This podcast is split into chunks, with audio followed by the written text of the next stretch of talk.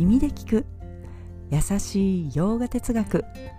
こんにちはふみママです。いつもお聞きいただきありがとうございます。このラジオは耳で洋画哲学を聞いて日常に生かしていこうというラジオです。はいということで今日はテーマに入る前に先週ね配信が1回ちょっとなくなってしまいまして大変申し訳ありませんでした。ちょっとね家の w i f i 環境が急にあのつながらなくなってしまったというトラブルがありましてねやっぱりいつも使ってるんだなというか頼ってるんだな、ね、ネット環境によって生活が成り立ってるんだっていうところにねちょっと気づいたり逆にですねあの、ま、ラジオ配信できない状態にちょっとなってしまった機材も含めてなんですけれどもあってあこういう時って本読んでちょっと落ち着けばいいんだとかヨガの時間をねちょっと長くしてあのついね画面スマホ見てしまいがちな時間も本当ねまあ一時だったんですけれどもそういったメディアからね離れる時間があったというのはなかなかあのいいものだったんですがねどれだけ日々頼っているかというのがね家族みんなで ちょっと分かったこと出来事でしたね。はいということで今日のテーマに入っていきます。今日のテーマはちょっと長いですがバガバットギーター14章真実を知った人の特徴が知りたいというテーマでお送りしたいと思います。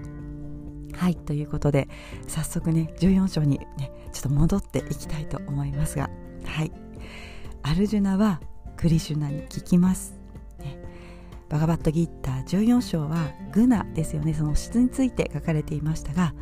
グナを超えた人はどんな特徴があるの？ということです。どうやってグナを超えたのか？教えてくださいクリシュナということでまあ言い換えてみると、ね、成功した人の特徴を教えてということでアルジュナはクリシュナに聞いています。まあ、それってこうヨガをねしている私たちも知りたいということをねアルジュナは代弁してくれているわけですが、まあ、どうやったら賢者になれるのか悟りに近くなるのかということですよね。そうバガバットギーターはこの辺もね方法論が書かれているというのがすごいことですよね。あの何て言うのかな言葉でね抽象的にこうしなさいああしなさいだけではなくてこうやったらきっとゴールにたどり着くからやってみたらっていう提案ですよね、今の自分をどういうふうにあなたはまず見てますかとかね。あなたに何か足りないって言ってるのは誰が言ってるの？とか。それってちょっと自分自身の勘違いじゃなんじゃないかな？とか。ね。でもこうやって行いをしたり自分自身をね集中する方に持っていけば何か変わるんじゃないかというね提案を私たちにしてるわけです、まあ、やるかやらないかは自由だけれどもあなたの今ねその体のままでこうやってやっていけばあなたの一番得たいゴールに近づけるよと。苦悩からの自由が手に入るんだよということを伝えているわけです。何者にも依存しない幸せ、ね、永遠というものをこうやったら近づけるんじゃないっていう、まあ、ことを伝えてくれているわけですが、まあ、私たちはねこうやって受け継がれてきたまあ、言ってみれば攻略法ですよね。人生の攻略法をただやるだけでいいということですがそうねやるかやらないかも自由ということです、まあ、ヨガに来る人が稀と言われるのはこういうところですよね。うん、もっと手っ取り早く早く幸せになる方法っていっぱいあるじゃないですか。ね。こ自分をすぐ満足させれるようなものを買ったりとかね。次は何かを手にしたら幸せになれるような気がするからそれを追い求めたりとか見つけに行きたいと思ったりとか、まあ、それもなかなかねあのいろいろ大変なこともありますけれども、まあ、ゲットさえすれば幸せになれるかなっていうね思いからこっちの方に走ることもありますがヨガに来た人は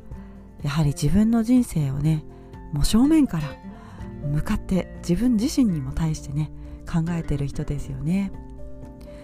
今までたくさんのことをやってきた経験を積んできたわけです。人生も向き合ってでも失敗してあこれはなんか別の方向からやっていかないと乗り切れないんじゃないかと、まあ、気づいた人がヨガに来ると言われているわけです。バガバットギータ7章でもね1000人に1人がこのヨガに来てまたヨガ哲学に、入っていくのはそのくらいなんだということを伝えられてますけれどもだからヨガに来てこれをやろうと思ったことっていうのは本当に素晴らしいことなんだと何にもすがらない自由や幸せを手に入れようと自由になろうと志を立てた人がヨガに来ますよということですよね。はいということでここから語られる14章の後半について今日はねサクッとまとめてちょっと触れていきたいと思います。もう後半はダダダダダッと 進んでいきますけれども3つにまとめました。まずは、え、今日お話しするグナを超えた人の特徴です。そして2つ目グナを超えた人の言動とは、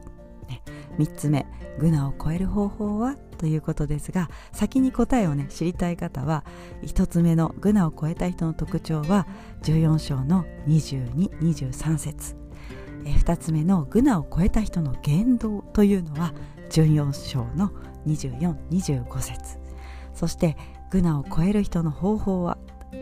ですね。これは14章の2627節を先にね読んでみてくださいということで今回は1つ目のグナを超えた人の特徴、ね、22節ここですね。はいということで、えー、ちょっと前半前置きが長くなりましたがはい賢者は知っているんだと。3つのグナがあり変化するものということ。サットバを高めていくためにヨガの行法は書かれている。タマスやラジャスを自分からなくすということはできないからサットバの比率を高めていこうということなんです。3つのグナはバランスを持って変わっていくものだから時にタマスがあって時にラジャスな時があってそうある自分ということを理解してそんな自分も許していくことができる。ということなんですよね。なんかタマスな自分ってダメなんじゃないかとか。ねラジャス気質が強すぎてちょっと人を傷つけてしまうところまでねなんかこう言葉言動でね態度で示してしまったとかあると思います。ね反省はするけれどもまあ、そういう自分もあるんだということをまず知るという受け入れるっていうことが必要になってくると。そしてサットバを高めていけるんだということも知っている、まあ、それは広い意味で自分を知るということになりますよね。何かを憎むこともないし何かを嫌いになることもない。そして自分に対して無駄にね自分ってダメなんだとかこれだからとかこう自分自身を卑下することもない。でもありますよね。自分をこう落ち込ませたりするような 自分の心というかまあ、先ほどもねちょっと反省は大事、ね、ラジャス的にちょっとなってしまった時に反省は大事だということもちょっと話しましたけれども自分が今日のね行動を投げ出したくなるほどにやはりこう、ね、前向きに進めたい日前向きになれなかったりもするけれども自分をそこを責めたりするのは違うよってことですよね。あ自分の質が今玉す寄りだからちょっと変えていこうかなとか、まあ、そっちの方に持っていけばいいということです。まあ、そして私たちはさまざまな経験からさまざまな感情を得ることができます。喜びも悲しみも感情を押し殺しても何もいいことないですよね、うん、私たちのこの感情はこの世界の上でよりこう彩りを添えてくれるものです感情をなくすなくすということがヨガヨガではないわけです。いろんな自分がいることそして変化する自分の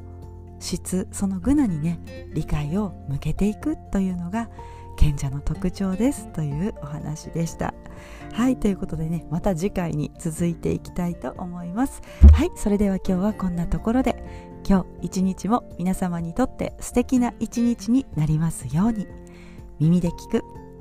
優しい洋画哲学ふみママラジオご清聴ありがとうございました。ナマステ。